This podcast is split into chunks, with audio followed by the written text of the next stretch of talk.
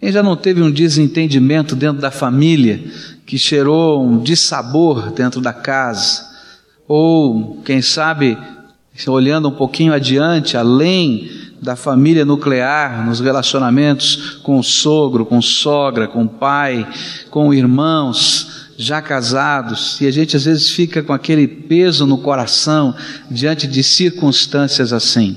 Quem já não viveu isso dentro da própria igreja? Quando determinadas circunstâncias ou situações se transformam em mal entendidos, que às vezes ficam lá no coração guardados ao longo de muito tempo. Tenho visto tantas pessoas que têm abandonado, às vezes, a fé, abandonado a casa de Deus por causa de circunstâncias que aconteceram e que às vezes nem foram tão bem esclarecidas ou acertadas ou até entendidas por todas as partes. E a gente vai carregando esses pesos no coração. Como é que a gente lida com circunstâncias assim? Como é que a gente enfrenta esses problemas? Eu queria que você abrisse a sua Bíblia no livro de 1 Samuel, no capítulo 24, versículos de 1 a 22. E a gente vai ter aqui um testemunho vivo de um servo de Deus que vivia esta circunstância, essa situação, uma verdadeira perseguição e as coisas estavam tão machucadas dentro do coração, porque era um relacionamento político, mas era um relacionamento também entre sogro e genro. Era um relacionamento de dentro de casa. E de repente aquelas coisas tomaram um corpo, um volume tão grande, difícil de lidar. Você está com a sua Bíblia aberta em 1 Samuel, capítulo 24. Ora, quando Saul voltou de perseguir os filisteus, foi-lhe dito: Eis que Davi está no deserto de Enguede. E então tomou Saul três mil homens, escolhidos dentre todo Israel, e foi em busca de Davi e dos seus homens, até sobre as penhas das cabras montesas. E chegou no caminho a uns currais de ovelhas, onde havia uma caverna, e Saul entrou nela para aliviar o ventre. Ora, Davi e os seus homens estavam sentados na parte interior da caverna. E então os homens de Davi lhe disseram: Eis aqui o dia do qual o Senhor te disse: Eis que entrego o teu inimigo nas tuas mãos far-lhe-ás como parecer bem aos teus olhos. E então Davi se levantou e de mansinho cortou a orla do manto de Saul. Sucedeu, porém, que depois doeu o coração de Davi por ter cortado a orla do manto de Saul. E disse aos seus homens: O Senhor me guarde de que eu faça tal coisa ao meu Senhor, ao ungido do Senhor, que eu estenda a minha mão contra ele, pois é o ungido do Senhor. E com essas palavras Davi conteve os seus homens e não lhes permitiu que se levantassem contra Saul. E Saul se levantou da caverna e prosseguiu o seu caminho. E depois também Davi se levantou e saindo da caverna, gritou por detrás de Saul dizendo: Ó oh, rei, meu senhor. Quando Saul olhou para trás, Davi se inclinou com o rosto em terra e lhe fez reverência. E então disse Davi a Saul: Por que dás ouvidos às palavras dos homens que dizem: Davi procura fazer-te mal? Eis que os teus olhos acabam de ver que o Senhor hoje te pôs em minhas mãos nesta caverna. E alguns disseram que eu te matasse, porém a minha mão te poupou, pois eu disse: Não estenderei a minha mão contra o meu Senhor, porque é o ungido do Senhor. Olha, meu pai, vê aqui a orla do teu manto na minha mão, pois cortando-te eu a orla do manto, não te matei. Considere e vê que não há na minha mão nem mal nem transgressão alguma, e que não pequei contra ti, ainda que tu andes a caça da minha vida para me tirares. Julgue o Senhor entre mim e ti, e vingue-me o Senhor de ti, a minha mão, porém, não será contra ti. Como diz o provérbio dos antigos, dos ímpios procede a impiedade, a minha mão, porém, não será contra ti. Após quem saiu o rei de Israel? A quem persegues tu? A um cão morto, a uma pulga? Seja, pois, o Senhor juiz e julgue entre mim e ti, e veja e advogue a minha causa e me livre da tua mão. Acabando Davi de falar a Saul todas essas palavras, perguntou Saul: É esta tua voz, meu filho Davi? E então Saul levantou a voz e chorou. E disse a Davi: Tu és mais justo do que eu, pois me recompensaste com bem, e eu te recompensei com mal. E tu mostraste hoje que procedeste bem para comigo. Por isso que, havendo-me o Senhor entregado na tua mão, não me mataste. Pois quem há que, encontrando o seu inimigo, o deixará ir o seu caminho? O Senhor, pois, te pague com bem pelo que hoje me fizeste. Agora, pois, sei que certamente has de reinar e que o reino de Israel há de se firmar na tua mão. Portanto, jura-me pelo Senhor que não desarraigarás a minha descendência depois de mim, nem extinguirás o meu nome da casa do meu pai. E então jurou Davi a Saul, e foi Saul para sua casa, mas Davi e os seus homens subiram ao lugar forte. Vamos orar ao Senhor. Pai querido, dá-nos a tua graça nessa hora e com o teu espírito sonda os nossos corações. Tu sabes, Senhor, quantas vezes o lidar, Senhor, com estes conflitos da vida, com esses conflitos do dia a dia, machuca, Senhor, o coração da gente. E talvez tenhamos tantas pessoas aqui feridas, machucadas no seu coração.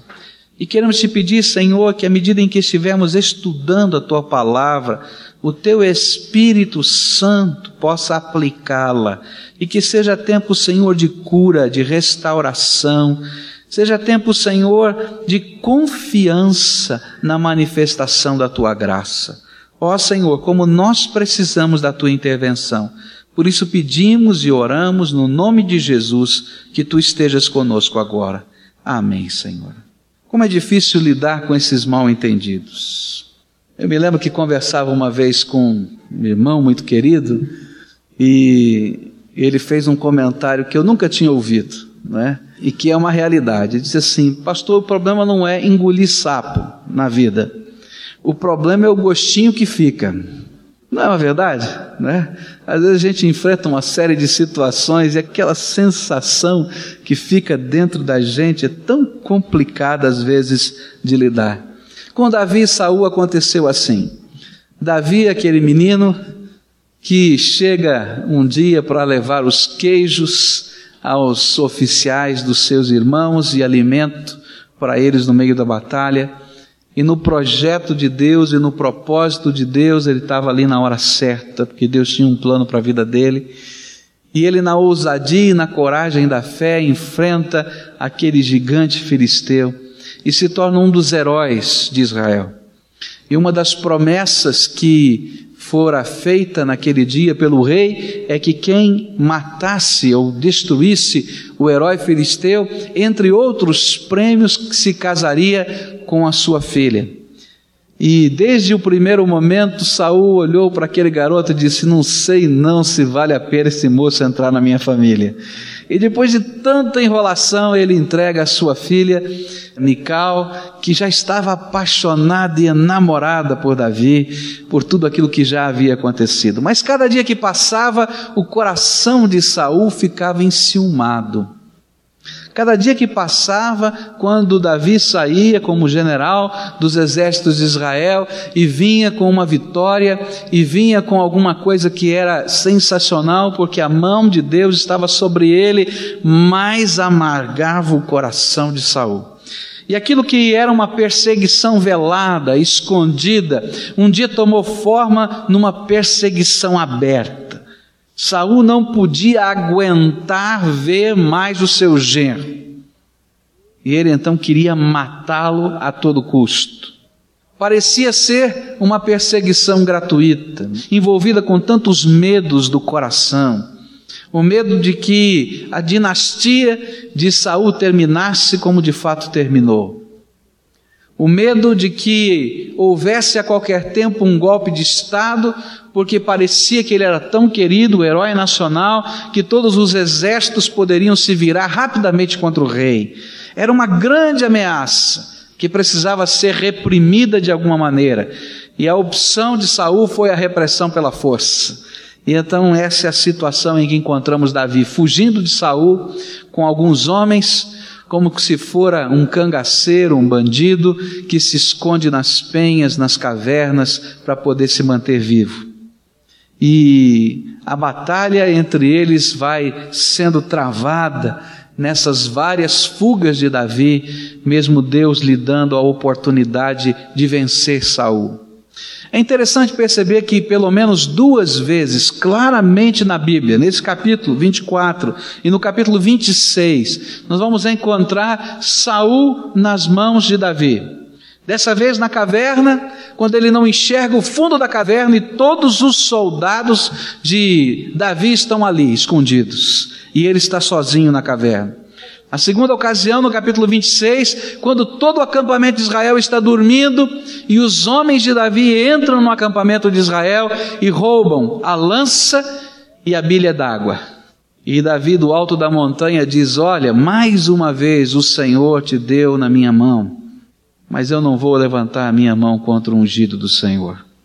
Quando eu leio esses textos da palavra de Deus e tantos outros que são paralelos, eu aprendo alguns princípios de como um cristão, como um homem de Deus, como uma mulher de Deus enfrenta estes conflitos que nós não queremos viver tantas vezes, mas que somos colocados no meio deles, que a vida nos colhe de surpresa. E aí então nós precisamos lidar com estas situações.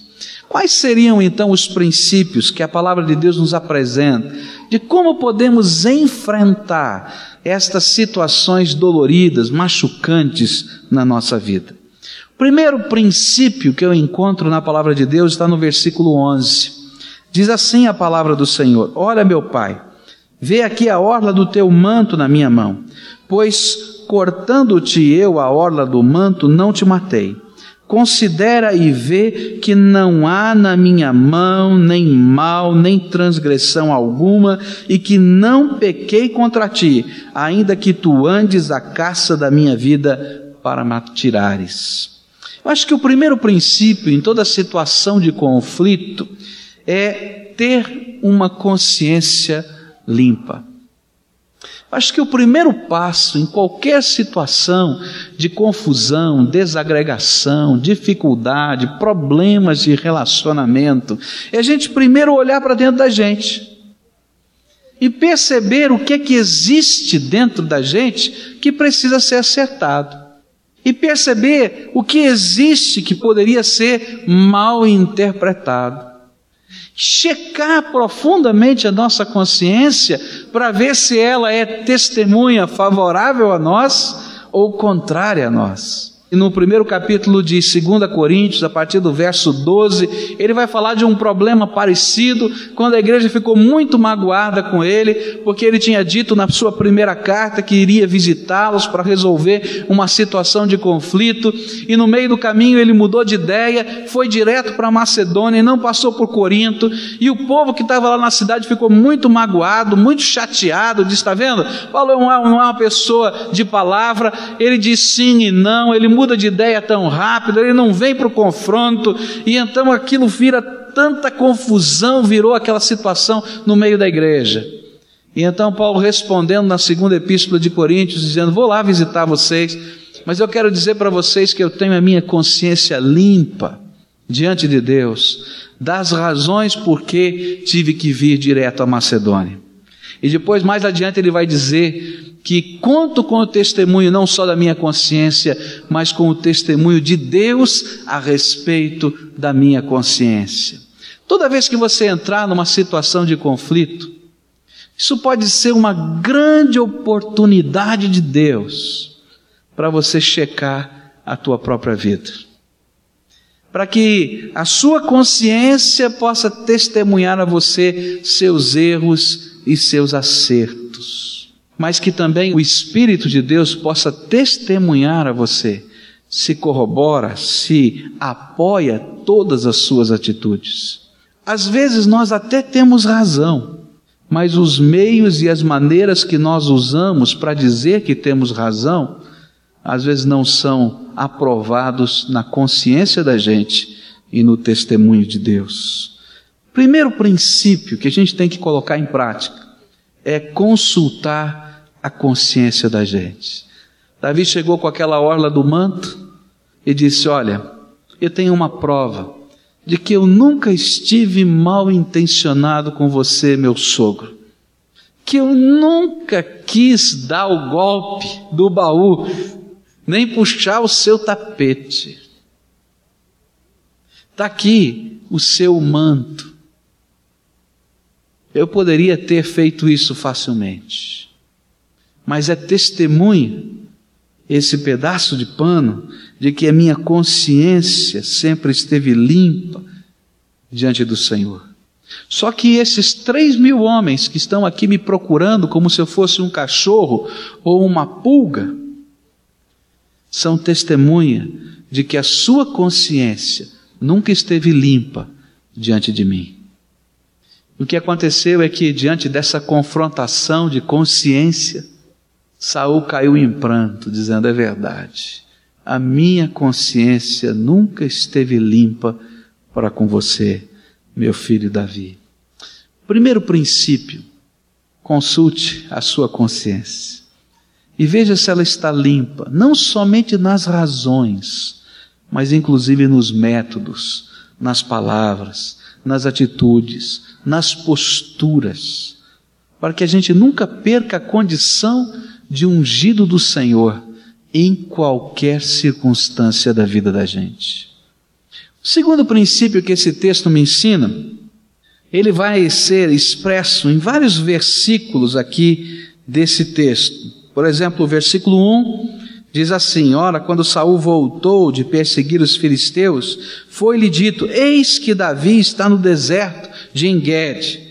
Depois, no versículo 4, e então os homens de Davi lhe disseram: Eis aqui o dia do qual o Senhor te disse: Eis que entrego o teu inimigo nas tuas mãos. E depois no versículo 9: E então disse Davi a Saul: Por que dás ouvidos às palavras dos homens que dizem: Davi procura fazer-te o mal? O segundo princípio é que em toda circunstância de conflito, entre pessoas, não é? Sempre vão surgir grupos de apoio. Vai surgir uma torcida, sempre vai ter uma torcida, a favor de um ou a favor do outro. E o princípio que a palavra de Deus nos apresenta é: não dê ouvido à torcida. No caso de Davi e Saul aconteceu a mesma coisa. Tinha gente que dizia: "Tá vendo? Davi é pilantra, toma cuidado com esse homem. E ficavam lá buzinando no ouvido de Saul. E do outro lado, tinha um grupo que dizia: Está vendo, Davi, Saul não é digno de confiança. Nós temos que dar um jeito, um jeito radical logo nessa questão. E havia torcida de um lado e do outro. E normalmente estas torcidas humanas ficam insuflando, ficam reavivando a ira, ficam, quando a coisa começa a serenar no coração da gente, dizendo: está vendo? Você tem sangue de barata mesmo? Olha só como é que pode ser um negócio desse. E a gente fica naquela pressão agora, não somente da consciência, do coração e dos problemas, mas das pessoas que estão ao nosso redor e que de alguma maneira se envolvem nos nossos problemas. Toda vez que a gente dá ouvidos à torcida, o bom senso acaba e a selvageria toma lugar. Quem, quando criança, não fez algo de que se arrependeu? Só porque a turma incentivou que depois de você refletir agora com seus cabelos mais branquinhos, assim, mas que bobagem, né? Só porque a turma dizia, tá vendo? Olha lá! Olha lá, tá mexendo com você, vai voltar para casa desse jeito, é covarde mesmo. Lembra disso? Aquela coisa tipo assim, fulano olhou feio para você, você viu? Eu não vi nada. mas a gente está pensando nessas coisas. A gente diz: não, mas isso é coisa de criança.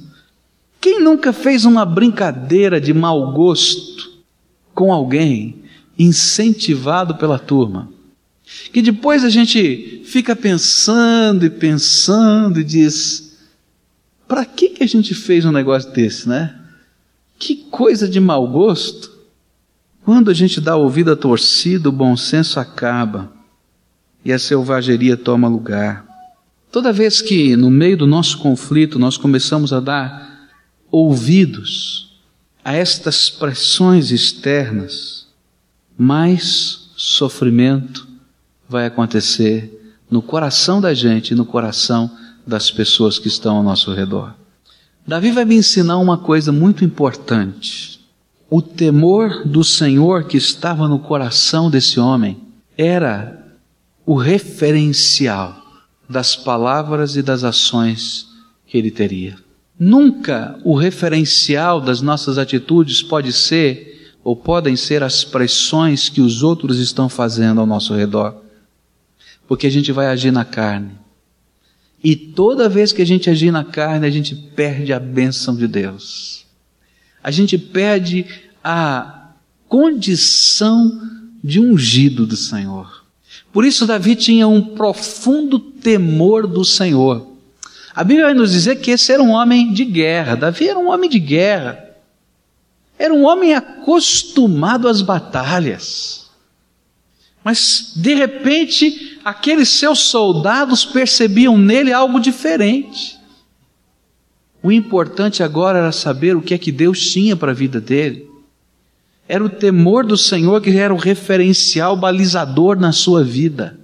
E se Davi chegou à condição a que chegou de rei de Israel, e da maneira como ele chegou aclamado pelo povo, foi porque Deus aprovou o temor que ele carregava no seu coração, a ponto de chamá-lo de seu amigo. Apesar de ser um homem cheio de defeitos e problemas. E o povo reconheceu que havia uma unção de Deus na sua vida. Veja só o testemunho do filho de Saul, amigo de Davi, chamado Jonatas. No capítulo 23, versículo 17 diz assim: "E disse-lhe: Não temas, porque não te achará a mão de Saul meu pai, porém tu reinarás sobre Israel, e eu serei contigo o segundo, o que também Saul, meu pai, bem sabe. Que coisa! O herdeiro do trono estava dizendo para o cunhado, Davi, o ungido de Deus é você, você vai reinar nesse lugar. Meu pai sabe disso e eu sei. Eu vou ser o segundo, ser o primeiro ministro, mas eu reconheço que há alguma coisa diferente de Deus na tua vida. Quando o temor do Senhor é balizador na nossa vida, nós vamos sempre poder contar com a graça do Senhor. Não haja na tua emoção, na tua ira, na tua carne, no meio dos conflitos. Nem haja sob a pressão daqueles que estão insuflando a carne. Mas coloca o temor do Senhor como baliza no teu coração. Em 2 Samuel capítulo 26, versículo 9, Davi diz o seguinte: mas Davi respondeu a Abisai: Não o mates. Foi a segunda ocasião em que Davi teve Saul nas suas mãos. Não o mates, pois quem pode estender a mão contra o ungido do Senhor e ficar inocente? Quando eu quebro os valores e os princípios do meu Deus, não importa mais quem tem razão, porque Deus é tão justo que vai ter que me julgar da mesma maneira como há de julgar a injustiça do outro. E eu perco a bênção de ser o ungido do Senhor naquela situação. Segundo princípio é não ouça a voz da torcida. Coloque o temor do Senhor como baliza da vida. Senhor, é o meu temor para contigo que vai ser norteador das minhas posturas e decisões. Eu quero aprender com o Senhor. Terceiro princípio: como a gente enfrenta uma situação de crise? Primeiro, tendo uma consciência limpa diante de Deus. Que essa consciência possa ser testemunha nossa e que Deus possa testificar a nosso favor, sondando a nossa consciência.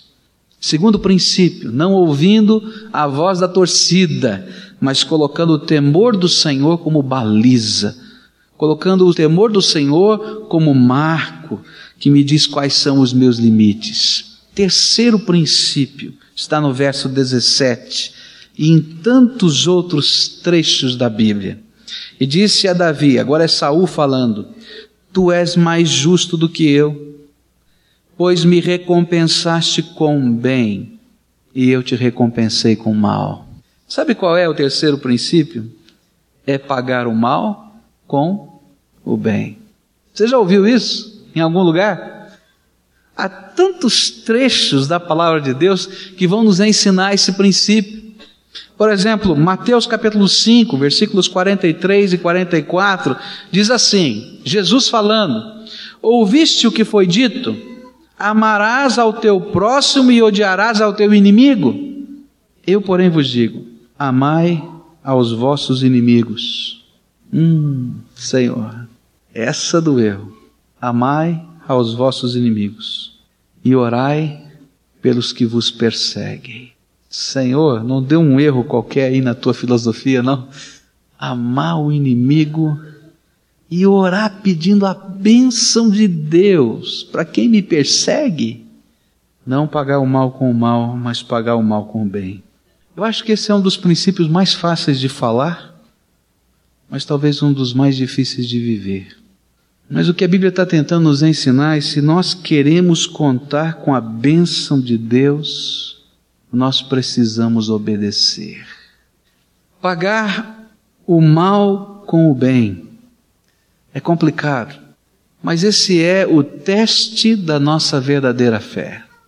É o teste da gente entender quem é Deus, que Deus é misericordioso e cheio de graça e nos convida a sermos parecidos com Ele, misericordiosos e cheios de graça. Você quer ser um cristão de verdade? O Senhor vai te convidar a ser parecido com Ele.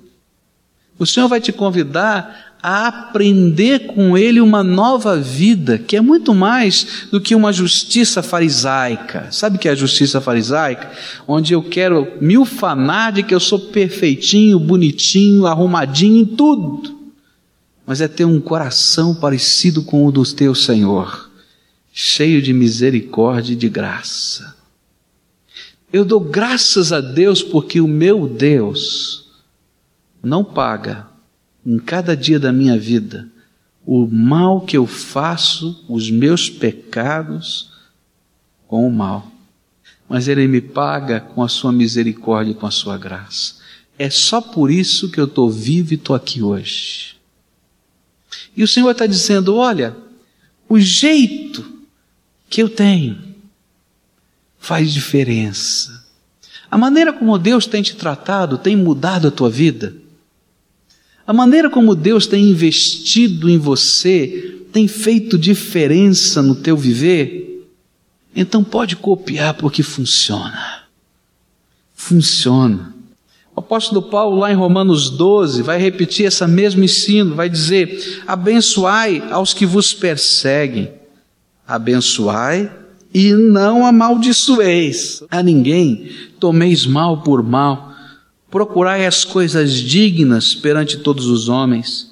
Se for possível, quando depender de vós, tende paz com todos os homens. Não vos vingueis a vós mesmos, amados, mas dai lugar à ira de Deus, porque está escrito: Minha vingança e retribuirei, diz o Senhor.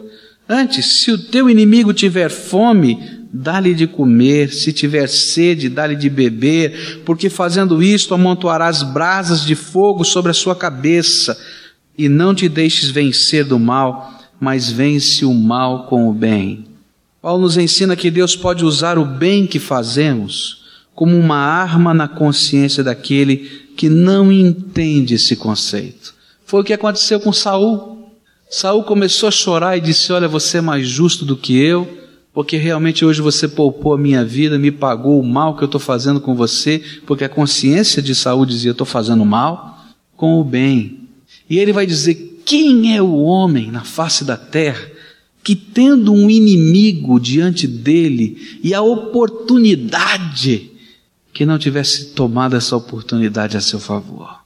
Hoje eu reconheço que você é ungido de Deus e que ninguém pode tirar o trono de você, porque Deus te deu. Sabe? O que Paulo está tentando dizer para a gente, o que Jesus queria dizer para a gente, o que Davi estava vivendo, é que Deus tem usado os atos de amor, os atos de misericórdia, os atos de graça do seu povo como um testemunho vivo de Deus na consciência de que existe um outro jeito da gente viver. Existe um mecanismo interessante dentro da mente do homem, dentro do coração do homem, que é uma necessidade de equilíbrio. É como se a gente tivesse uma balança dentro da mente da gente, do coração da gente, e essa balança estivesse pendendo sempre para um lado ou para o outro. É aquilo que nós chamamos de consciência da gente. Toda vez que há uma ofensa, existe uma resposta emocional para a ofensa que é a culpa. Eu sei que tenho ofendido e estou culpado. Mas há um mecanismo interessante dentro da gente, é que toda vez que eu me sinto culpado, eu necessito ser punido de alguma maneira. E eu vou então trabalhar com você para que você me puna para que você me ofenda. Sabe por quê? Se você me ofendeu, se eu perceber alguma coisa de punição que vem de você para mim, a balança se equilibrou. Eu estou bem. E eu vou seguir a minha vida.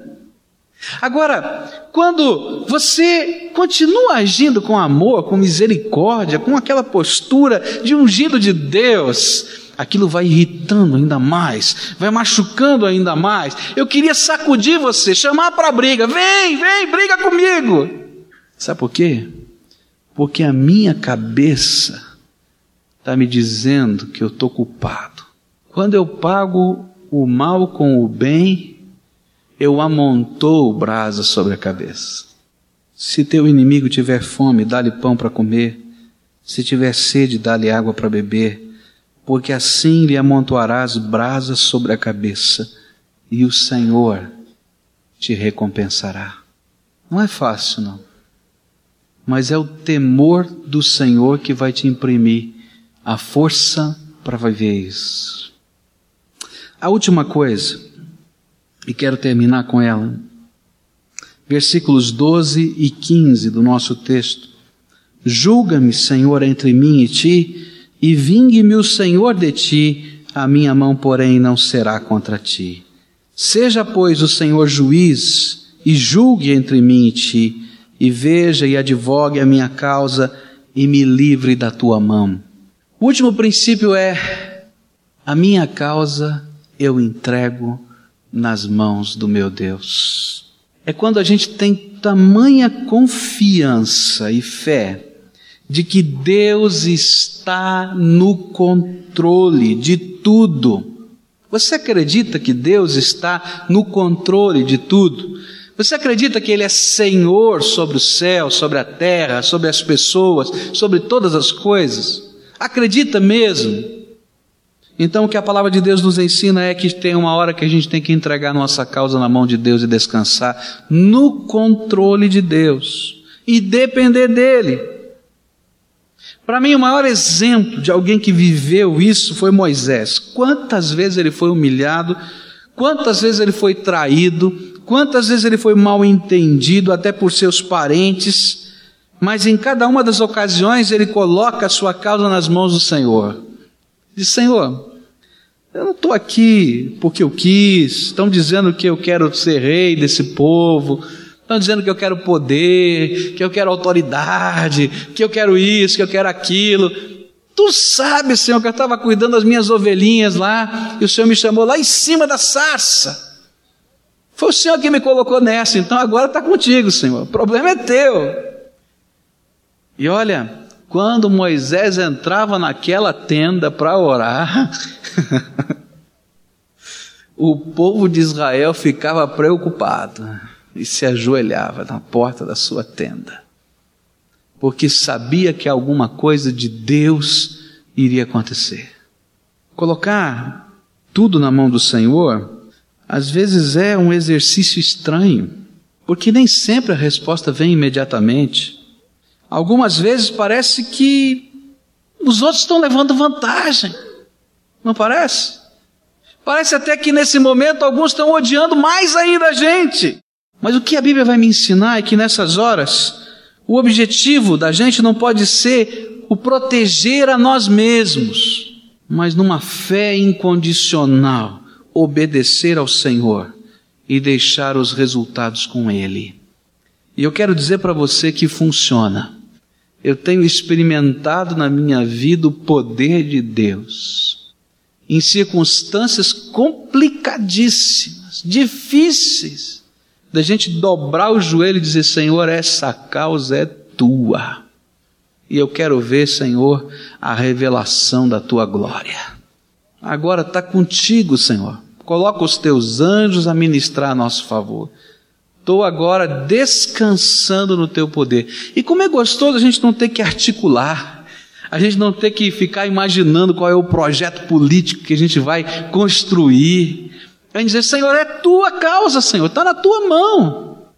E que gostoso é saber que quando a gente se coloca na posição de ungido do Senhor, porque essa é a verdadeira posição de ungido do Senhor, a gente está sempre revestido da graça de Deus e comprometido com esse revestimento, aí daquele que toca no seu ungido.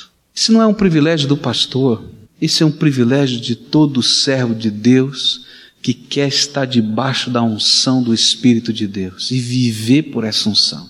E ele coloca então a causa na mão do Senhor e descansa, porque sabe que Deus vai manifestar do seu jeito, no seu tempo. Quantas situações, quantas confusões você tem na tua vida, e que às vezes a gente quer dar um jeito, mas que coisa gostosa é a gente aprender na vida a depender do Senhor e a ver a mão poderosa dele agindo. Eu creio num Deus todo-poderoso que é Senhor sobre os céus e a terra e que nada está fora do controle e do alcance dele. Você crê nisso? Então pratica. Diz, Senhor, está aqui o peso, está aqui a angústia, está aqui a ofensa Está aqui tanta coisa. Minha consciência me diz que eu preciso restaurar isso, aquilo, aquilo outro e acertar. Mas, Senhor, tu sabes que há um clamor de justiça. Entrega e deixa Deus agir. E você pode descansar naquilo que Deus tem para a sua vida. Olha para a tua consciência. Não dê ouvidos para a torcida. Não dá, não. Não compensa. Não vale a pena. Pague o mal com o bem e coloca a tua causa nas mãos de quem? Do teu Senhor.